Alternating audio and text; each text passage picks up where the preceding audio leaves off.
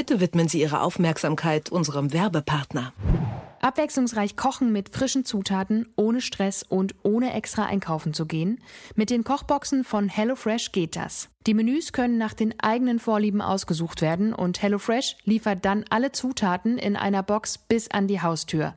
Inklusive Wunschtermin und mit abgemessenem Inhalt für das bestellte Menü. Das sorgt nebenbei auch für weniger Lebensmittelverschwendung. Die Box kommt im Abo mit wöchentlich wechselndem Speiseplan. Das Abo kann jederzeit gekündigt werden. Flexibel ohne Mindestlaufzeit. Alle Hörerinnen und Hörer dieses Podcasts können die HelloFresh Kochbox jetzt mit einem Rabatt von 45 Euro in Deutschland oder 55 Euro in Österreich testen. Dafür den Code New Work beim Bestellen eingeben und sparen. Mehr Infos unter www.hellofresh.de.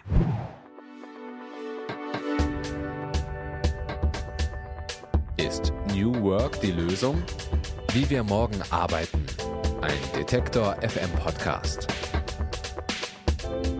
Es ist eine der größten Herausforderungen für unser Bildungssystem. Ein Virus, das zeitweise den Präsenzunterricht an Schulen unmöglich macht.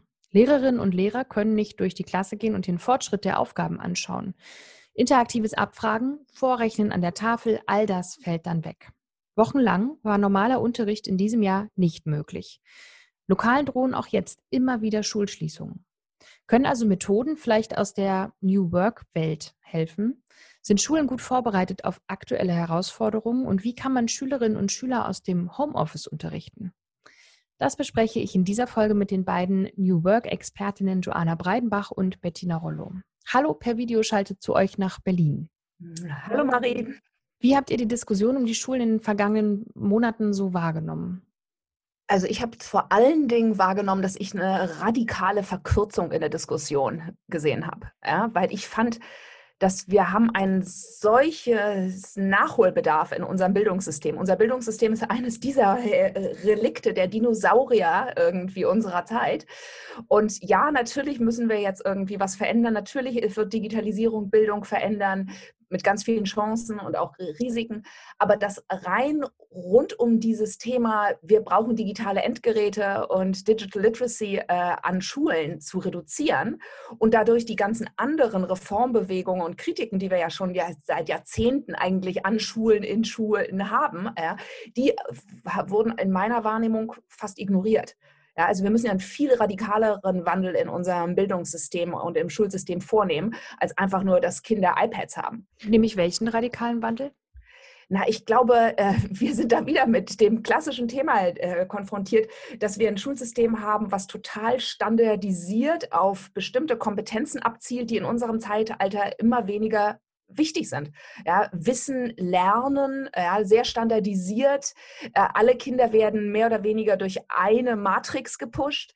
Äh, dem ganzen Individuum, wir wissen ja über Lernen sehr viel. Wir wissen, dass Lernen eigentlich intrinsisch erfolgt, ja, dass Kinder individuelle Lernpfade brauchen, äh, dass Kinder zwar Anregungen und Rahmensetzungen brauchen, damit sie sich sicher fühlen, aber dass dann eigentlich ihre eigene Neugierde sie leiten kann. Wir brauchen also Lernbegleiter und nicht irgendwie so ein starres Raster Raster mit Prüfungen und was an PISA-Erfolgen orientiert ist, äh, um zukunftsfähige Menschen zu machen. Ja, und da spielen natürlich die von Bettina und mir immer wieder angeführten inneren Kompetenzen eine total wichtige Rolle. Ja, in dem Moment, wenn wir in eine Welt reingehen, die viel äh, unsicherer ist, ähm, wo wir mit viel, viel größeren, ähm, ja, wo wir, wo wir einfach nicht mehr so viel Sicherheit haben, wo wir ganz neue Anforderungen an Kreativität und an Innovation äh, stellen müssen, wo wir wissen, dass die Generation, die jetzt gerade an Schulen ausgebildet ist, eigentlich die Generation ist, die ein ganz neues Wirtschaftssystem, nämlich ein regeneratives Wirtschaftssystem entwickeln muss. Ja? Ähm, da brauchen wir ja Fähigkeiten, insbesondere Kreativität und Innovation, äh, die in unserem heutigen Bildungssystem gar nicht äh, irgendwie gefördert werden. Also von daher, wir natürlich, das ist ganz klar, dass wir eine neue technologische Standards auch brauchen. Aber zu meinen, dass dann Kinder, die irgendwie wissen, wie man iPads äh, benutzt, äh, dass, dass das irgendwie eine Lösung sein könnte, ist irgendwie einfach so viel zu kurz gesprungen, dass ich da einfach nur immer staunend davor stehen kann. Bleiben wir noch kurz bei ähm, Corona. Ihr habt vor allem mitbekommen, wie sich Unternehmen und ähm, Arbeitsteams durch diese Corona-Zeit gehangelt haben oder bewegt haben. Wenn ihr sozusagen eure Prozess- und New Work-Arbeitsbrille aufsetzt und dann auf Schulen schaut, was glaubt ihr, was könnten Schulen da vielleicht auch von agilen Teams oder so lernen? Wie könnte man Schule so ein bisschen fitter machen für solche Ausnahmesituationen? Also ich glaube, also ich glaube, da drin gibt es immer zwei Ebenen. Ne? Wäre es natürlich das eine, wie die, die Schule als Organisation mit Veränderungen umgeht und mit wie viel Flexibilität sozusagen die, der Lehrkörper im Grunde unterwegs ist, zu sagen, okay, wir müssen uns jetzt selber umstrukturieren. Es gab ja auch, soweit ich das mitgekriegt habe, auch irgendwie, ich kenne das zwar jetzt mehr aus der Elternperspektive als aus der, aus der Lehrerperspektive, aber ich glaube, denen ging es wahrscheinlich nicht anders, ewig ja auch keiner wusste, wie sollen wir es denn jetzt machen, was sollen wir jetzt machen, was sind die Regeln, was sind nicht die Regeln, was dürfen wir, was dürfen wir nicht. Ne, und ich glaube, da gibt es ja auch dieses Phänomen, ich finde, dass man das immer wieder hört, dass, dass viele Lehrer auch sagen würden, dass sie sich natürlich auch in einem sehr starren System selber befinden. Ja, also dass in ihnen als Ausführende eigentlich viel mehr Kreativität und Flexibilität entstanden ist oder sie das als Kompetenz und Haltung mitbringen, das System ihnen aber so gar nicht erlaubt, das so auszuleben. Und ich glaube, das ist natürlich in Veränderungssituationen dann irgendwie ein Spannungsfeld, was man navigiert. Oder man hat halt umgekehrt, dass es ja durchaus auch immer mal wieder so die Reflexion gibt, dass es durchaus dann viele Lehrer gibt, die eben sehr in diesem linear strukturierten, hierarchischen unterwegs sind und dann auch das genauso umsetzen. Also kenne ich jetzt auch ein paar Eltern, die das so beschreiben würden. Ja? Also das heißt, so die Kompetenzen von New Work als Organisationsform und die Fähigkeit, dadurch flexibel mit Veränderungen umzugehen, ich glaube, die sind in jeder Veränderungssituation oder Krise einfach sehr hilfreich. Und dann gibt es halt das, was Joanna gesagt hat, was bieten wir den Kindern denn an? Ja, und ich glaube, da ist natürlich, also für mich auch der große Umbruch zu sagen, ja, okay, was ist denn der Fokus? Was wollen wir, was denken wir denn, was ein, ein, ein Kind, ein junger Mensch lernen soll, um ihn fit zu machen oder sie fit zu machen für das, was denn da kommt. Und ich glaube, da ist der Fokus einfach auf vor allem ja inhaltlicher, konzeptioneller Reifung. Und ich glaube einfach, dass es da zum Beispiel eine emotionale Reifung hinterherkommen sollte. Und das ist was, was ich jetzt bei meinen Freunden mit Kindern viel mitgekriegt habe, dass die sagen wir mal, die das irgendwie gut hinkriegen konnten als Familie, eigentlich bei ihren Kindern einen krassen Entwicklungssprung in der Zeit gesehen haben. Weil nämlich auf einmal ganz viel Kontakt da war, der so in der Qualität natürlich in einer Schulklasse von 30 Kindern auch gar nicht bereitgestellt werden kann, das ist schon auch klar. Aber natürlich auf einmal eine viel, ein ganz anderer Rhythmus auch rund um Lernen entstanden ist zu Hause, auch aus einer Notwendigkeit heraus. Also das heißt, vielleicht auch aus einer ähm, vielleicht damit die Eltern vormittags oder morgens viel schaffen, Kinder ausschlafen können und dann ab 11 Uhr oder so irgendwie was arbeiten können oder so in der, für die Schule zum Beispiel. Ja, weil die Kinder einfach selber bestimmt haben, ich mache alle meine Hausaufgaben für die Woche in anderthalb Tagen und habe dann drei Tage frei hm. und mache da meine Projekte. Also es gibt ja, ne, wenn man auf freie Schulen oder so guckt, die ja sagen wir, viel mehr an diesem New Work-Modell dran wären, die es jetzt auch wieder in 100.000 Millionen Varianten gibt, aber sieht man ja ganz viel, die setzen auf die Neugier von Kindern, etwas explorieren zu wollen und sich mhm. selber da einen Lernpfad zu suchen und da drin einfach eine Begleitung zu bekommen. Und ich hatte den Eindruck, viele Kinder meiner Freunde haben in der Zeit irgendwie Projekte gemacht für sich zu Hause. Im Moment heißt die gesetzliche Schulpflicht ja Anwesenheitspflicht im Grunde. Ähm, genau das hat ja am Ende auch zu Problemen geführt, als die Schulen nicht äh, öffnen konnten wegen Corona. Könntet ihr euch vorstellen, dass Schulen auch in Zukunft eher ohne diese Anwesenheitspflicht funktionieren? Also übersetzen wir es mal, sage ich mal, auf ein Recht auf Homeoffice, was diskutiert wird und denken vor allem mal an die älteren Jahrgänge, wo jetzt also nicht notwendig ist, dass vielleicht die Eltern zu Hause sind und irgendwie aufpassen? Na, also ich habe eine persönliche Erfahrung damit, die, ja, ich muss es gestehen, sehr privilegiert ist, weil meine Kinder sind auf die internationale Schule in Berlin gegangen und wir hatten, äh, als sie so zehn und zwölf waren, hatten wir die Idee, dass wir eine Weltreise machen wollten von einem halben Jahr. Und das wäre natürlich an einer staatlichen deutschen Schule nie gegangen ja, weil da war Schulpflicht und unsere Kinder hätten dann einfach ein Jahr lang äh, zu ein Jahr zurückgehen müssen. Ähm, und als ich dem äh, Direktor der internationalen Schule äh, erzählt habe, ich habe ihn nicht, mal gefragt, muss ich gestehen, ja, sondern erzählt habe, dass wir äh, für ein halbes Jahr unterwegs sein würden, hat er einfach nur erstmal gestutzt und dann hat er gesagt, ja, aber da gibt es ein großes Problem. Ich möchte mit. ja? Und das war so eine tolle Reaktion von jemandem. Und dann hat wirklich dieser Lehrkörper von den, meinen Kindern, hat dann auf unsere Reisestation abgestimmt, äh, den Hausaufgaben mitgegeben. Und sie mussten einen, einen Blog schreiben, äh, so, dass die ganze Schulklasse an ihrer Reise teilnehmen konnte. Aber sie mussten zum Beispiel dann, als wir in der Südsee waren, die Spätfolgen äh, der Atomtests äh, in den 50er, 60er Jahren irgendwie dazu sich äußern. Ja, und das ein bisschen vor Ort recherchieren. Und mir ist klar, dass das ein Extrembeispiel ist. Ja. Zugleich war das natürlich eine Phase, die für meine Kinder so prägend war. Ja. Und äh, das angewandt auf alltäglichere Situationen, diese Flexibilität. Und viele Menschen haben ja wirklich ein flexibleres Arbeitsleben heutzutage. Ja. Und nicht nur die super Privilegierten, sondern wir, es gibt ja viel mehr sogenannte Digital Nomads, äh, ja, Menschen, die äh, mal hier und mal dort arbeiten oder das sehr gerne machen würden, aber dann durch die Schulpflicht eingeschränkt werden. Ähm, und natürlich gibt es in Amerika weit verbreitet Homeschooling, äh, aber das ist ja in Deutschland in der Form nicht möglich. Also ich glaube, dass es da einen massiven Flexibilisierungsbedarf gibt. Genau, der aber, glaube ich, dann wirklich nur Sinn macht, wenn man halt die Priorität, also was wollen wir denn, was die Kinder lernen?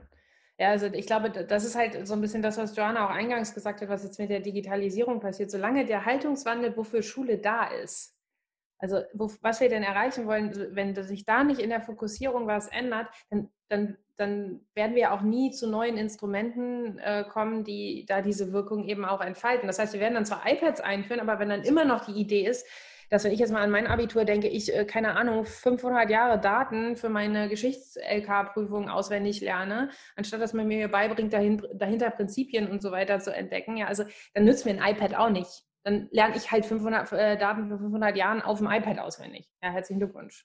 Ich meine, so digitale Kompetenzen, zum Beispiel eine der interessanten digitalen Dynamiken, die wir sehen, ist ja die Fähigkeit, über wirklich Grenzen und Zeit hinweg zu kollaborieren ja, und äh, zusammenzuarbeiten. Und was bedeutet denn das wirklich, zusammenzuarbeiten?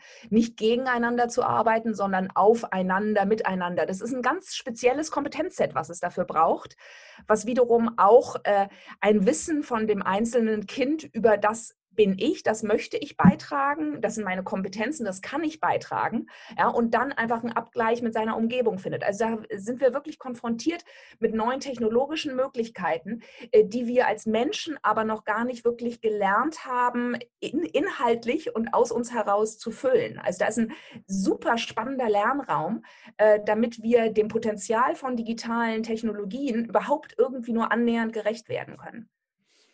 Was muss denn Schule eurer Meinung nach ganz konkret leisten, um Schülerinnen und Schüler auf die künftige Arbeitswelt vorzubereiten? Also wenn wir es mal irgendwie überlegen, natürlich werdet ihr keine Lehrpläne schreiben, schon klar, aber nur, dass ich eure Vorstellung besser verstehe. Also braucht es statt ähm, Chemie für alle vielleicht andere Fächer, die für alle sind und ansonsten wirklich die, die vielleicht naturwissenschaftliche Talente haben und für die anderen nicht?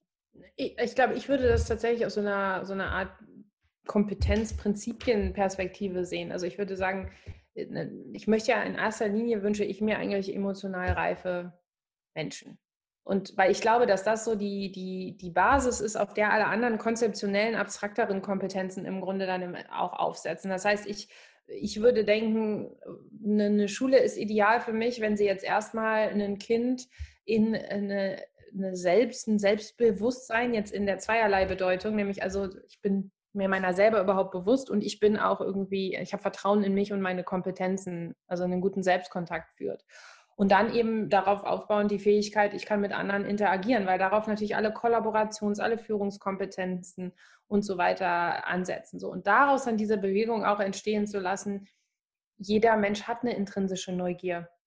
Und was möchte ich denn lernen? Und ich kenne weil Joanna und ich, wir kennen auch jemanden, der eine freie Schule in der Schweiz gegründet hat und die sagt immer, die Kinder, die wollen irgendwann schreiben und lesen lernen, die müssen das nicht. Und wenn die dann wollen, lernen die das in zwei Wochen. Ja, also wenn du sozusagen einem Kind einen Rhythmus überlässt, wie es die Welt entdecken will und welche Fähigkeiten es sich wann aneignen möchte, dann entsteht das auch. Und ich glaube, das ist so das Prinzip, was ich dahinter legen würde. Und ich würde trotzdem auch, sagen wir, in einem bestimmten Rahmen, also ich bin jetzt zum Beispiel niemand, der, es gibt ja auch freie Schulen, die ganz frei sind, da bin ich tatsächlich nicht so. Ich würde schon schön finden, wenn alle lesen, schreiben und eine Basisrechnung können hinterher. Aber ich glaube da auch irgendwie dran, wenn man das anbietet oder es in der Umgebung immer wieder auftaucht, dass Kinder das auch entdecken wollen. Und dass man sich dann aber tatsächlich auch ein Recht hat, sich zu spezialisieren in dem, äh, was einen wirklich antreibt und neugierig macht. Ich muss jetzt, also bestimmte Sachen, ähm, zum Beispiel, also Geografie hat mich irgendwie nie gereizt und ich kann das bis heute irgendwie nicht, aber ich habe auch nicht das Gefühl, dass mein Leben da so hart drunter gelitten hat. Ja, also, und stattdessen hätte ich mich viel länger, viel mehr mit Mathematik beschäftigen wollen, wenn man mich gelassen hätte. Durfte ich aber nicht, hatte ich keine Wahl zu. So. Also da ist, ich finde, da, da, dass man da mehr vertraut dass das Individuum neugierig ist und sich selber entwickeln wird. Und ich finde, wir haben in Deutschland, vor allem in der deutschen Kultur, so eine interessante Haltung, wo wir ganz schnell befürchten, dass wir Kinder verziehen. Also ich höre das immer wieder so, die ist drei, die muss das jetzt aber schon selber können, wo ich mir denke, ja, muss sie das denn jetzt mit drei? Und da ist so, ich finde, das, das kommt auch wirklich tatsächlich für mich immer noch so von vor 70 Jahren, ja, so diese Idee, wie sich dann ein Mensch in seiner Entwicklung zeigen muss, damit er auf keinen Fall zum verzogenen kleinen Bengel wird. Ja, und da wird irgendwie ganz viel Neugier abgesprochen, ganz viel Selbstständigkeit, da wird ganz viel Individualität den Kindern auch abgesprochen in einem eigenen Rhythmus, immer und dieser Angst, dass wir sie verziehen und dass sie dann unselbstständig werden. Also ich habe das Gefühl, so der Leitwerk in Deutschland ist ja immer so eine, so eine von außen aufoktroyierte Selbstständigkeit meiner Meinung ja. nach. Ja, oder aber dann das Gegenteil, ne? die Helikoptereltern, äh, zu denen ich vielleicht auch ein bisschen gehöre, ja, die ihre Kinder irgendwie so überall hin begleiten, ihnen das volle Potenzial entwickeln wollen mit ihnen, was natürlich auch wieder einen Druck ausübt. Ja?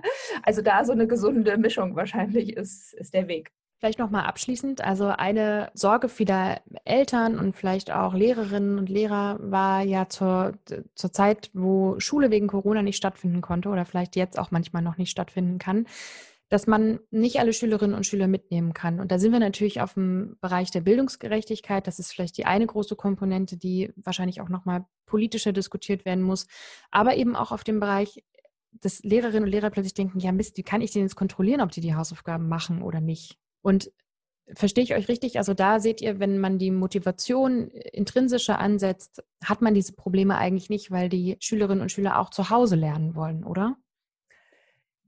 Ja, würden, würde ich sagen. Auf der anderen Seite natürlich, ich meine, wir haben das Thema, was du angesprochen hast. Es gibt so viele Elternhäuser, die ihren Kindern in diesen Bereichen einfach nicht äh, die adäquate Unterstützung geben können. Ja? Und da ist natürlich Schule ein ganz, ganz wichtiger Gleichmacher bis zu einem gewissen Grad. Äh, ja? Und äh, wo einfach Kinder und viele Elternhäuser sind ja auch nicht besonders schön. Ja? Für viele, also ist ja auch Schule ein Alternativraum, wo sie dann wiederum von der psychischen, manchmal sogar physischen Gewalt äh, ihrer Elternhäuser entfliehen können. Ja?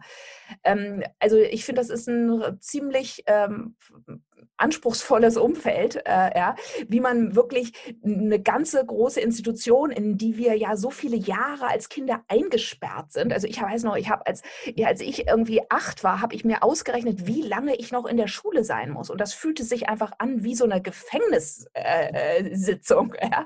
ähm, und das hat sich bis heute nicht groß verändert. Und natürlich gibt es Schulen, wir haben gerade äh, letzte Woche Bettina und ich Margret Rasfeld von der Evangelischen Schule in Berlin äh, gehört, die für eine radikal anderes Schulkonzept ähm, äh, ein Plädoyer hält, äh, wo es ganz neue Schulfächer gibt, zum Beispiel Verantwortung übernehmen, gesellschaftliche Verantwortung. Äh, ja. ähm, also es gibt, das Irre ist, dass es in der Schullandschaft eigentlich ganz ganz viele innovative Ideen gibt, ähm, Reformbewegungen, Konzepte, Leute, die das wirklich schon aus äh, schon erproben und auf der anderen Seite institutionell es einfach immer noch das wirklich nicht richtig reinfließen kann ins System. Ja, und das ist tragisch. Und es ist, ne, wie Joanna gesagt hat, schon auch wieder, es geht um die Passgenauigkeit. Ne? Also ich glaube, man kann das jetzt wieder nicht so pauschal sagen, jedes Kind ist auch wieder anders, jedes Kind springt woanders ab. Und äh, wenn ich jetzt mal an meine Lehrerfreunde denke, die sagen ja auch oft, die Kinder sind gar nicht so unsere größte Herausforderung, sondern die Eltern. Ja, also da ist auch mal die Frage, welche Dynamik da entsteht. Das heißt, im Endeffekt wird es unserer Gesellschaft wahrscheinlich am besten tun, wenn man genau, wie wir das jetzt auch immer in Bezug auf New Work bei Organisationen besprechen, man guckt, es gibt eine Bandbreite von Möglichkeiten, dass ein Kind im schulischen Entwicklungsrhythmus auftaucht, also teilnehmen kann. Und dann guckt man halt, wo die Passgenauigkeit entsteht. Also wo komme ich denn her, mit was springe ich ab und was brauche ich? Und ich weiß, das klingt dann immer so für viele Leute so, oh Gott, das ist ja eine Komplexität. Wie sollen wir denn auf diese Individualität äh, so eingehen können? Aber das ist ja, glaube ich, auch das, was Joanna am Anfang gesagt hat. Wir steuern halt in eine Zeit rein, wo wir sowieso mit Komplexität alle ganz anders umgehen müssen. Wenn unser Schulsystem uns das aber nicht beibringt, weil es das selber nämlich irgendwie versucht zu standardisieren und darüber auch zu kontrollieren, wie sollen wir es denn dann lernen? Ja, also da beißt sich die, die Katze ja dann auch wieder in den Schwanz an der Stelle. Das heißt, ich glaube schon, dass wir da irgendwie einen viel flexibleren Ansatz anbieten müssen. Und ich glaube auch, dass es zwar sehr komplex wirkt, aber dass es, wie zum Beispiel die evangelische Schule in Berlin, total schöne Modelle gibt, wie das nämlich auftauchen kann. Wenn ihr mehr über das Thema New Work erfahren wollt, dann hört sehr gerne in unsere bisherigen Folgen rein. Joanna Breidenbach und Bettina Rollo haben auch ein Buch geschrieben. New Work Needs Inner Work heißt das. Und wenn ihr keine Folge verpassen wollt, abonniert uns doch gern. Alle zwei Wochen kommt hier eine neue Folge. Für dieses Mal sage ich vielen lieben Dank nach Berlin. Tschüss Bettina, tschüss Joanna. Ciao. Tschüss. Ich bin Marie-Sophie Schiller und freue mich, wenn ihr diesen Podcast weiterempfehlt. Tschüss. Ist New Work die Lösung? Wie wir morgen arbeiten. Ein Detektor FM Podcast.